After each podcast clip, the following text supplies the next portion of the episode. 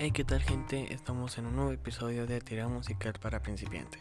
Seguimos con el ritmo, eh, pero vamos a seguir adelante. En el anterior episodio nos quedamos en los compases simples, en la estructura de los compases simples, perdón.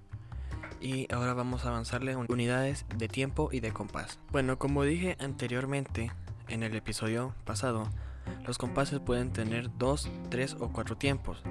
Ya quedó claro cuál es la unidad de tiempo la figura que indica el denominador. Por tanto, la unidad de compás será la figura resultante de la suma de la totalidad de tiempo del compás.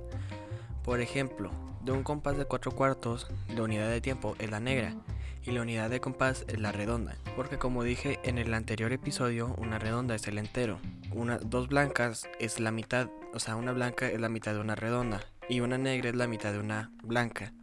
Entonces si la, si la redonda la partimos a la mitad, salen dos blancas. Si esas dos blancas las partimos a la mitad, salen cuatro negras. En un compás de dos cuartos, la unidad de tiempo sigue siendo la negra, pero en cambio la unidad de compás ahora es la blanca, porque tenemos la mitad de los cuatro cuartos. Ahora vamos a hablar del puntillo. Para determinar la unidad de compás de un, compás de tres cuartos se utiliza un signo musical adicional, el puntillo. Se trata de un punto que se le añade a las figuras y su finalidad es la de ampliar su valor, sumándolo la mitad de su propio valor. Es decir, en el caso del compás de tres cuartos, la unidad de tiempo es una negra y al ser tres tiempos del compás suman una blanca más una negra. La forma de resumir ese valor total es una blanca con puntillo. Bueno, ahora vamos a hablar de la estructura de los compases compuestos. En el caso de los compases compuestos, cada tiempo se compone de un valor que pueda ser dividido en tres partes iguales. Por consiguiente, se le denomina tiempos ternarios. Por tanto, la unidad de tiempo será la figura simple más el signo del puntillo. Las unidades de tiempos de los compases compuestos son por tanto la redonda con puntillo, la blanca con puntillo, la negra con puntillo o la corcha con puntillo.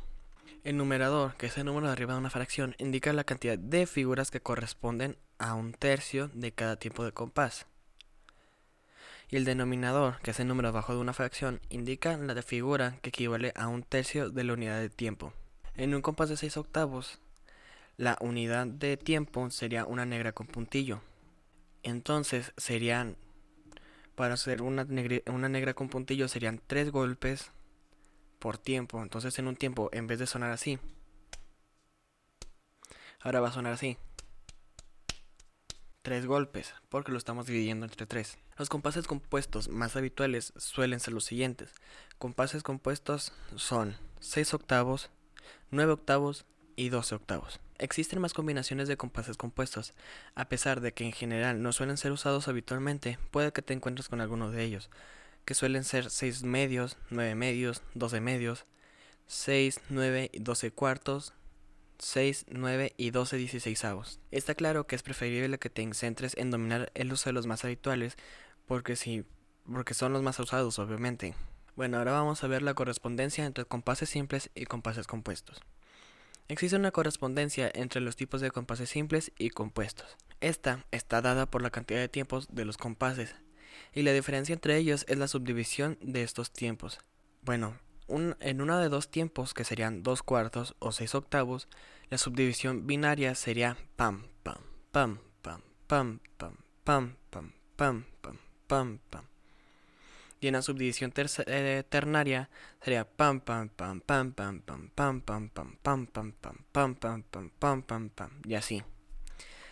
En una de tres tiempos, que serían tres cuartos o nueve octavos, una división binaria sería pam, pam, pam, pam, pam, pam. Esos, tres, esos, esos seis golpes por un compás, que se equivalen a, a tres tiempos. Entonces, por ejemplo, si yo hago esto, pam, pam, pam, pam, pam, pam.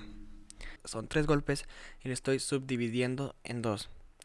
Y cuando y voy a dar los mismos tres golpes, pero ahora, ahora lo voy a subdividir en tres.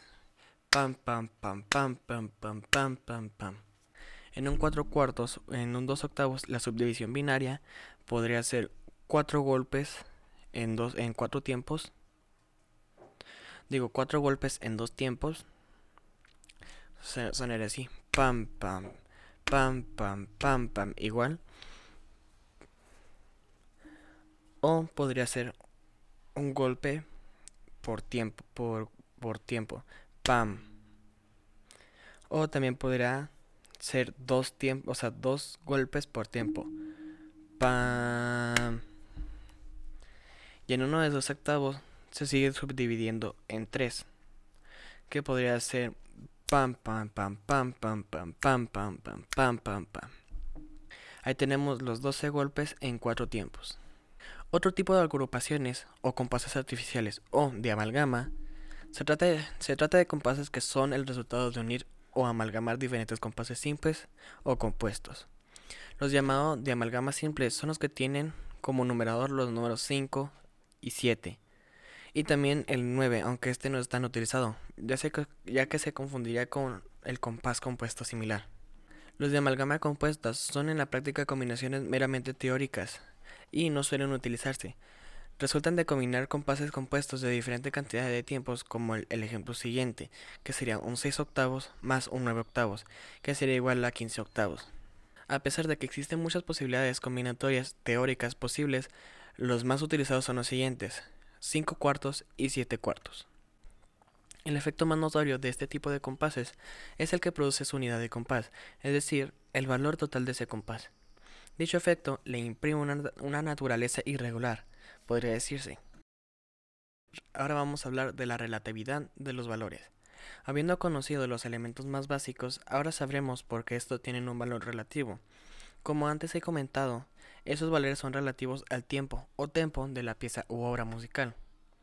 La duración absoluta de cada uno de esos signos, ya sean figuras sobre notas o simplemente silencios, es determinada por el tiempo de la música en cuestión, es decir, por la velocidad o la lentitud en la que ha de ser interpretada. En la música clásica es tradición utilizar términos en italiano para determinar una velocidad estimada de interpretación.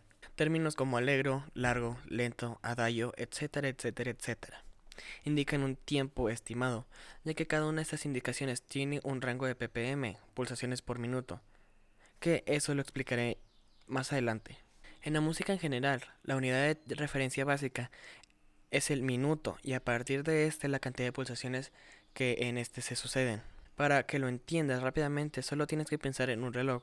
Cada segundo equivaldrá a una unidad de tiempo o fibra que se determine. Indicación de tiempo. En una pieza u obra aparecerá negra igual a 60 o alguna otra figura más un número. En un minuto se darán 60 pulsaciones, o sea que cada pulsación equivale a un tiempo de negra en este ejemplo. El mecanismo más utilizado en la música para controlar esta velocidad es llamado metrónomo y seguramente ya has oído hablar de él. Por tanto, esta indicación es la que determina el valor real de las figuras en un ritmo determinado. Bueno, hasta aquí ha llegado este episodio. Espero que les haya servido. Y bueno, no olviden seguirme en Anchor, que es de donde me están escuchando. También dentro de poco van a estar, este, este podcast va a estar en, en Spotify, Apple Podcast y muchos más. También no olviden buscarme en YouTube como Leon Music y suscribirse y activar la campanita. Bueno, espero que les haya gustado y nos vemos en el siguiente episodio.